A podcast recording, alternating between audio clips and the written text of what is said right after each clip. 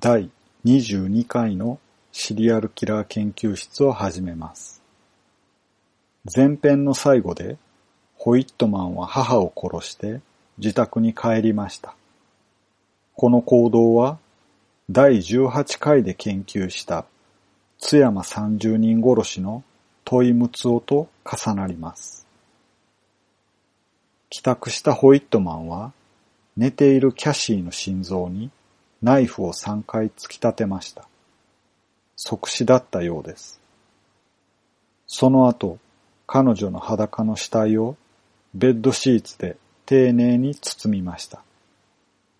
そして、先ほどのタイプライターで書いていた手紙の続きをタイプライターではなくボールペンで書き加えました。筆跡はひどく乱れていました。1966年8月1日午前3時。妻と母は両方とも死にました。とても残忍な殺し方に見えるかもしれませんが、ことを素早くやり遂げようとしただけなのです。自分の生命保険が有効なら、この週末に切った小切手がきちんと支払われるよう手配してほしい。借金もすべて返済してほしい。私は25歳の経済的に自立した大人なのです。残ったお金は精神医学関係の財団に匿名で寄付してもらいたい。もっと研究が進めば、このような悲劇がこれ以上起こるのを防げるかもしれません。私たちが飼っている犬は、妻の実家に預けてください。その時に、キャシーは、ショシーをとても愛していたと、一言添えてください。最後に、検視解剖の後は、私を仮装にしてください。ここで、仮装について書いているのは、母親が熱心なキリスト教徒だったからだと思います。キリスト教の場合、最後の審判の時に蘇って、天国へ行くのか、地獄へ行くのかの裁きを受けます。なので、基本的には肉体がなくならないように土葬します。ここで仮装してほしいというのは、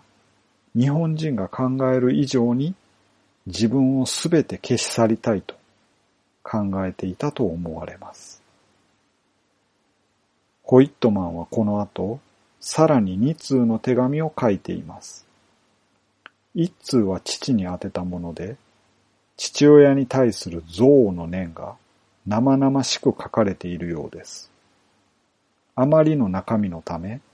未だに内容は公表されていません。もう一通は弟のジョンに宛てたものです。ホイットマンは事件の10日ほど前に弟のジョンと一緒にテキサスタワーに上がって犯行の下見をしていました。ジョニーへ、お前をがっかりさせなくてはならないことをとても悔やんでいます。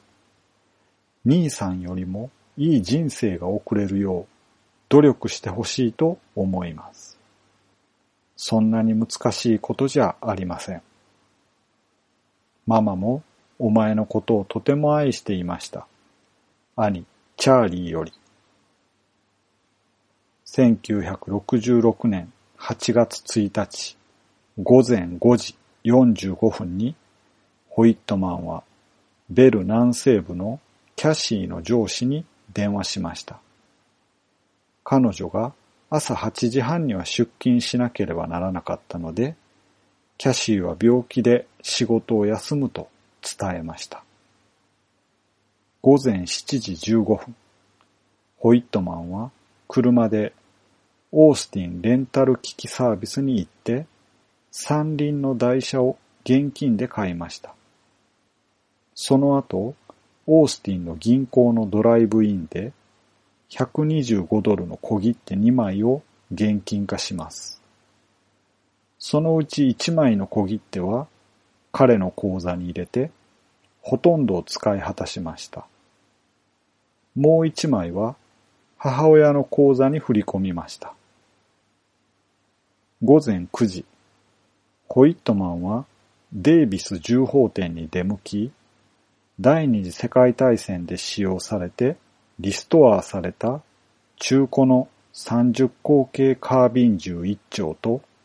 銃弾8箱を購入します。ここでは現金で支払いを済ませました。店員に尋ねられると、フロリダに豚を狩りに出かけるつもりなんだ、と話しました。この当時、オースティンのハンターは豚狩りをよくしていたそうです。9時30分には、チャック銃砲店に行き、M1 ライフルと弾薬6箱を購入しました。支払いを小切手で済ませるときに、銀行に問い合わせてみますか？不当たりが心配でしょ？うと冗談っぽく言って店主を笑わせましたが、これははったりでした。彼の口座には十分な資金は残っていませんでした。その後、チェーン店のシアーズローバックデパートで12口径のショットガン1丁を購入しました。支払いはカードで済ませました。このショットガンは、この後、買い物が終わった後に、自宅のガレージに戻って、重傷と重心、つまりショットガンの前と後ろを短く切り詰めて使いやすく改造しました。その場面をチェスター・アリントンという郵便配達員に目撃されてしまいます。チェスターはこのような銃の改造が違法であることを知っていましたが、特に何も言いませんでした。彼は事件を知った後に、あの時通報していれば、ととても悔やんだようです。これらの銃を最初に買った台車に積み込みました。さらに、ショットガンやライフルに加えて、フォーパワーレオポルド望遠鏡のついた35口径のレミントンポンプアクションライフル、9ミリのルガーピストル、25口径のガレシ・ブレシア、これはイタリア製のピストルのようです。そして35口径のスミスウェッソンのマグナムリボルバー、500発を超える弾薬を積みました。しかし、デリンジャーピストル2台を含むいくつかの銃は家に置いていきました。彼の銃器はすべて合法的に入手したものでした。ホイットマンは銃器に加えて、ボーイナイフ、これは刃渡りが20から30センチの大型のナイフのことです。そしてマチェテ。これは中南米で使われる刃の長いナタです。そしてテオの二つの石油缶。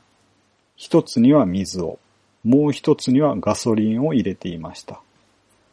さらにマッチ、燃料、粘着テープ、ロープ、懐中電灯、時計、トランジスタラジオ、ミートラビオリ、スパム、ウィンナー、パイナップル、フルーツサラダ、ダイエットミルクなどの缶詰、蜂蜜、レーズンを一箱、サンドイッチ、コーヒーの入ったポット、消臭剤のボトルとトイレットペーパー、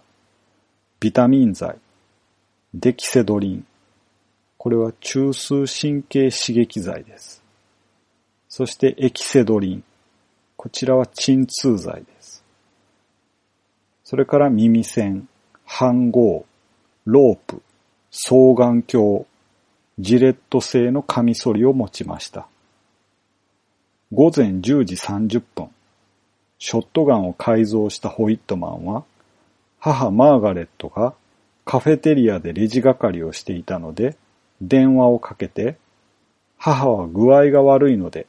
今日は休ませてくださいと伝えます。午前11時頃、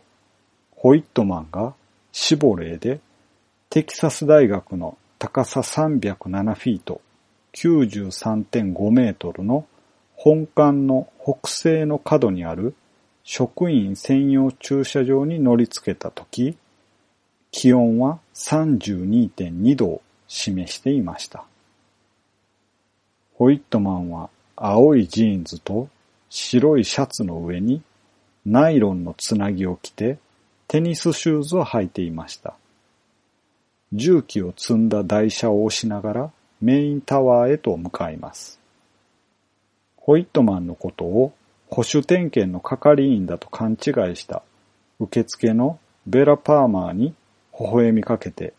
大理石のホールを通り抜けて二つのエレベーターへ向かいました。そのエレベーターは電源が切ってあるのよ、と彼女が手を伸ばしてスイッチを入れると、ホイットマンは丁寧に礼を言って、今日はいいことがありそうだ、と付け加えました。台車を押しながらエレベーターに乗り込みました。その間も彼は、今日はいいことがありそうだ、今日はいいことがありそうだ、と繰り返しつぶやいていたそうです。エレベーターで27階まで行き、そこから最後の1階分は階段で登りました。最上階にある受付のエドナ・タウンズリー夫人は、ホイットマンに声をかけられて彼に近づきました。と同時に彼はライフルの重傷、後ろの部分で頭蓋骨が陥没するほど殴りつけました。ぐにゃぐにゃになった彼女の体を引きずって、受付のソファーの後ろに隠して、さらにショットガンで頭を撃ちました。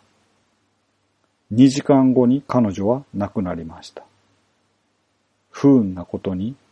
彼女は本当はその日は非番でした。急な欠勤者のためにシフトの変更があり、正午には下の受付にいたベラ・パーマーと交代する予定でした。そこへ一組のカップル、ドン・ウォールデンとシェリル・ボッツが展望台から出てきました。二人はホイットマンに微笑んで、ホイットマンも微笑み返しました。シェリルによると、ホイットマンはとびきりの笑顔だったそうです。彼らはカーペットに黒いシミがあることに気づきますが、それを踏まないように注意しただけで、そのまま帰っていきました。ホイットマンがどうして彼らを撃たなかったのかは分かっていません。なので、その後、二人はオースティンで最も幸運なカップルとして報道されました。ホイットマンが台車を動かして展望台に通じる通路の扉を封鎖しようとしていたところにエレベーターで観光客のグループが到着します。ガソリンスタンドで働いている MJ ガブールと妻のメアリー、二人の息子、15歳のマークと19歳のマイク。マイクは空軍の士官候補生でした。さらにガブールの妹、マルグリット・ランポートと彼女の夫のウィリアムでした。二人の少年は母親とおばの数歩先を歩いて最初に最上階に着きました。夫たちは少し遅れて歩いていました。ガブールの記憶によると、扉を開けたマークが最初に撃たれました。マイクが叫びましたが、切り詰めたショットガンが連続して2回発砲されました。メアリー、マルグリット、マイク、マークは階段を転がり降りてきました。一体誰が発砲してドアをバタンと閉めたのかわかりませんでした。ガブールとウィリアムは4人の犠牲者を27階のフロアまで運びました。マークはすでに死んでいました。午前11時45分、ホイットマンは階段から受付への扉をバリケードを作って封鎖します。展望台を独り占めにした彼は外に出ました。地上70メートル付近に幅が約2メートルの通路がぐるっとありました。胸の高さまである石灰岩の手すり壁には、それぞれの面に3箇所ずつの小窓が開いていたので、そこから銃を撃つことができました。ホイットマンはあらゆる方向に対して自分の姿を見せることなく銃撃できる理想的な条件を満たしていました。塔の上には時計があり、鐘楼、鐘が吊るされていました。その上には雲一つない青空がありました。眼下には232エーカーの大学のキャンパス。オースティンの街全体が見渡すことができました。南と東には豊かな農村地帯が広がり、西側には霧のかかった山々がありました。その山では5年前に友人たちと一緒に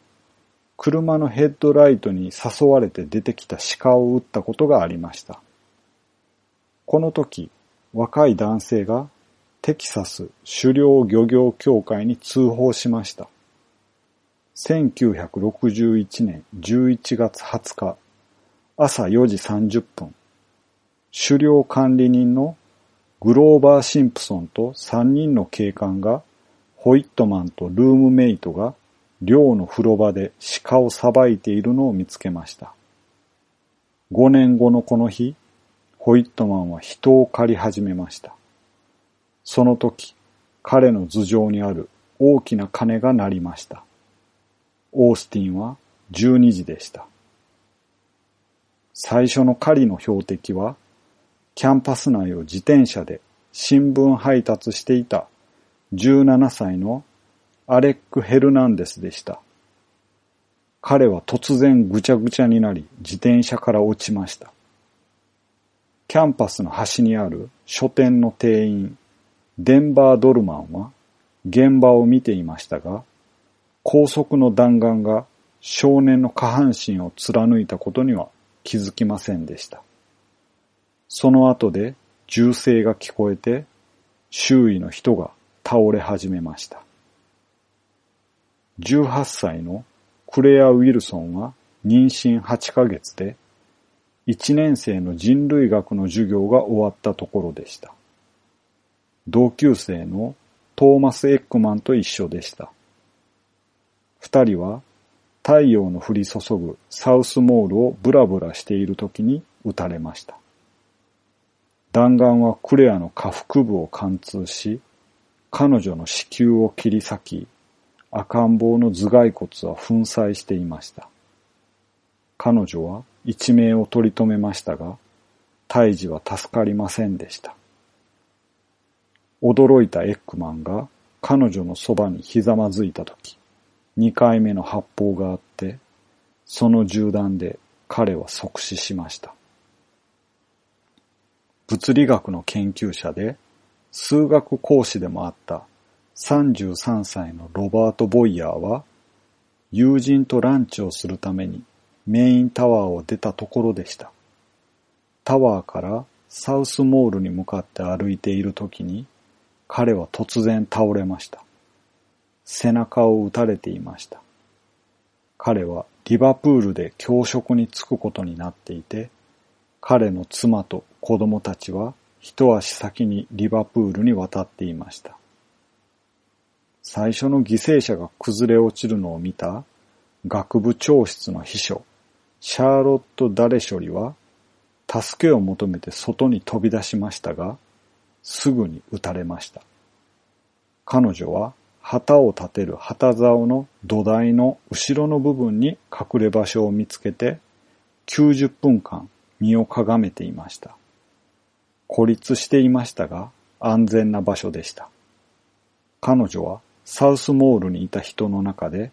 生き残った数少ない人の一人でした。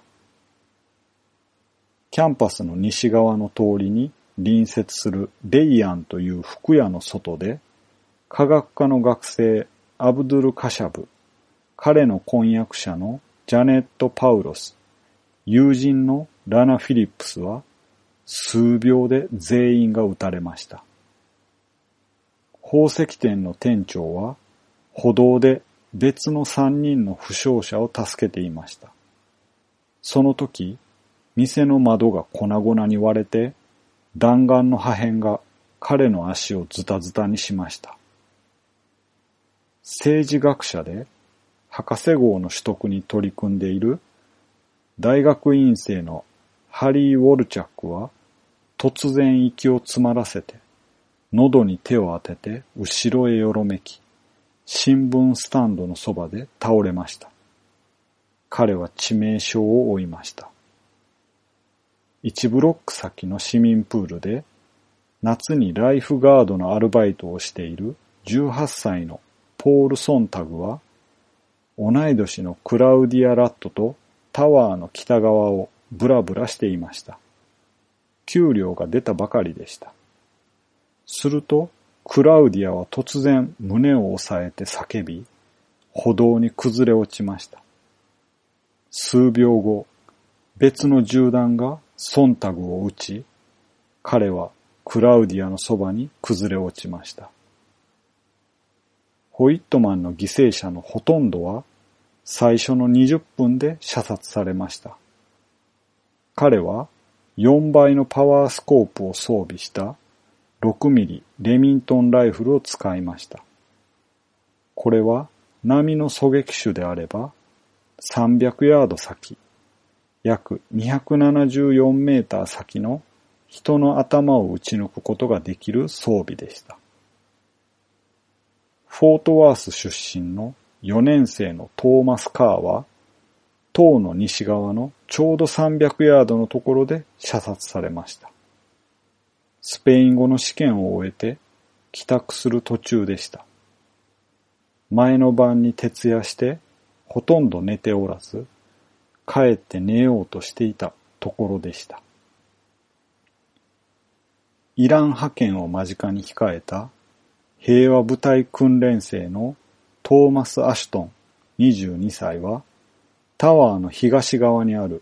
コンピューターセンターの屋上をぶらついているところを射殺されました。タワーの北側を AP 通信のロバート・ハードが走っていて肩を撃たれました。撃たれた痛みはありましたが、なんて素晴らしい射撃なんだ、と驚かずにはいられませんでした。午前11時52分に警察に第一報が入りました。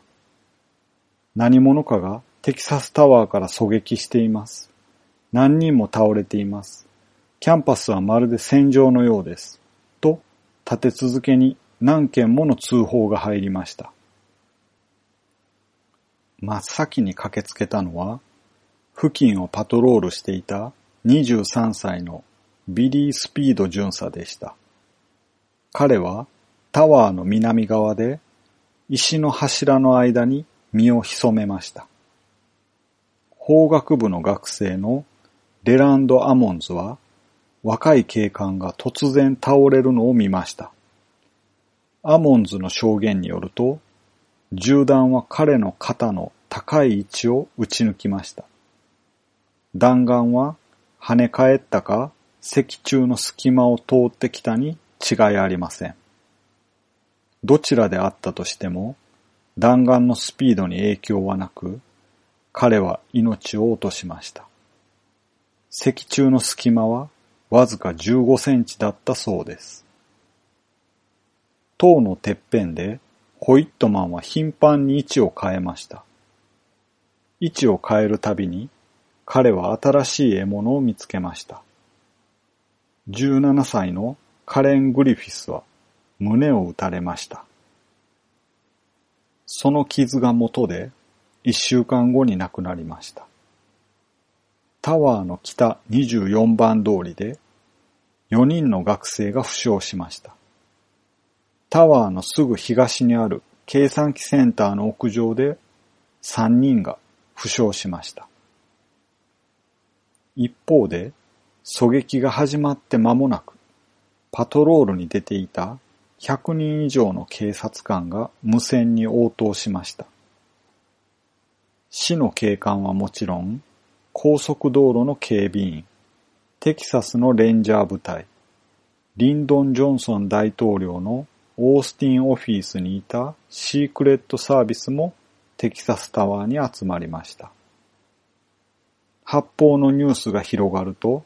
非番の警官も集まり始めました。パトロール巡査だったラミロ・マルティネスは、家でステーキを焼いている時にラジオでニュース速報を聞きました。彼は自分のリボルバーを身につけて現場に急行しました。地元の銃を所有する市民が出てきて、タワーに向かって発砲を始めました。ある警官がそのような市民に、自分が何をしているのか分かってるのか、と怒って問い詰めました。軍服を着て三脚に M14 ライフルを設置した男性が、手伝ってるだけだよ、と答えたと言われています。警察はタワー周辺を必死に封鎖しようとしました。しかし、ホイットマンの射撃範囲が広く、あらゆる地点へ簡単にアクセスできる状況だったので、封鎖は不可能でした。タワーの3ブロック南にあるエリアで、電気修理工のロイ・デル・シュミットが道路を封鎖している警官を見るためにトラックから降りました。警官に立ち去るように言われたので、彼は見物人が集まっている歩道まで下がりましたが、そこで突然胸を撃たれてしまいます。彼の隣に立っていた男性は後日、ロイが僕たちは射程範囲外にいると言っていたんだと証言しています。スタンリー・キューブリック監督の有名な映画フルメタルジャケットでは海兵隊の鬼教官ハートマン軍曹が訓練生に次のように言います。チャールズ・ホイットマンは500ヤードの距離で柱の影の男を撃ち抜いた。あいつはどこで射撃を習った？もちろん海兵隊だ。映画のセリフに出てくるほど彼の事件は有名で、その射撃の腕前は素晴らしかったということです。テキサスタワーは要塞として完璧でした。ホイットマンは手すりの壁の小窓から撃ってくるので、下から彼に狙いをつけることができませんでした。それどころか、この時点ではまだこの謎の狙撃者が単独犯なのか複数犯なのかすら分かっていませんでした。ある警官は次のように述べています。どの小窓の裏にも敵が潜んでいるように思えました。単独犯どころか武装した部隊が立てこもっているように感じられて、とにかく怖くてたまりませんでした。地上から仕留めるのは不可能であると判断した司令部は、軽飛行機をチャーターして、警察の狙撃手であるマリオン・リー中尉に上空からの攻撃を命じました。真夏の地面から立ち上る熱波のために機体は激しく揺れてしまい、なかなか狙いをつけることができませんでした。ホイットマンは地上からの狙撃にさらされながらも、飛行機の機体に2発を命中させることで飛行機を退けました。しかし、この試みによって狙撃者がホイットマン一人であるということが確認されました。タワーの3ブロック北、2ブロック西では、バスケットボールのコーチをしていたビリー・スノーデンが肩に銃弾を受けて理髪店に飛び込んで避難しました。その南西では窓際に座っていた二人の学生が撃たれました。さらにタワーの西側で負傷者を助けようとしていた救急隊員が射殺されました。その間にも地上からは雨あられのように射撃されていましたが、ホイットマンは身をかがめて排水用の小窓を通して狙撃していたため、彼を狙撃するのは不可能でした。スナイパーが狙撃を目的として建物を設計したと考えても、テキサス大学以上の建物は作れなかったと考えられます。1時間半以上、ホイットマンは難攻不落の状態でした。将校たちによって様々な方法でタワーへ突入が試みられました。例えば下水道から、あるいは建物から建物へジグザグに進んで、そしてやっと主導権が警察に渡りました。非番でステーキを焼いていたラミロ・マルティネス、それからヒューストン・マッコイ、ジュリー・デイの3名がそれぞれ別々にタワーに侵入し、1階のロビーで合流することができました。さらに、大学生協に勤めるアレン・クルムが仲間に加わりました。クルムは元空軍兵で戦闘機の後部で機関銃を担当していました。彼らはエレベーターで26階に登りました。クルムが後日語ったコメントによると、もしホイットマンが27階で待っていたら、鉢合わせしたくなかったからです。ということでした。彼らが慎重に26階から27階に登ると、27階のフロアでガブールとランポートの家族を見つけました。ガブールは、家族が撃たれた、家族が撃たれた、そのライフルを貸してくれ、私があいつを殺してやる、と狂ったようにわめいていました。マルティネスがマッコイとデイに目で合図して、二人がガブールを押さえつけました。デイが対応している間に、マルティネスとマッコイ、クルムの三人が展望台への階段を登りました。扉はバリケードで封鎖されていたので、三人は慎重にドアを押して、塞いでいる机をどかして、十分な隙間を確保しました。彼らは無線でホイットマンの位置を知らされます。ホイットマンは北側の通路にいました。マルティネスは南側の通路に這い出て、東方向へ進みました。クラムとマッコイも南側から這い出て、クラムは西方向、マッコイはマルティネスの援護に向かいました。マルティネスは南東の角を曲がりました。ホイットマンが移動していなければ、次の角を曲がったところに彼がいます。クラムは西の通路を曲がりました。突然、前方に足音が聞こえました。そこで彼はホイットマンにこれ以上狙撃させないために通路の北西の角に向かって発砲しました。反対側からマルティネスは慎重に北側の通路に向かいました。ほんの50フィート、15メートル先に M1 歩兵用小銃を手にしたホイットマンがかがんでいました。発砲したクラムを待ち構えていたのでした。マルティネスは38口径のリボルバーでホイットマンの左半身に向かって撃ちました。ホイットマンが小銃を持ち上げますが、水平に保つことができませんでした。彼は震えながらも銃を落とすのではなく持ち上げました。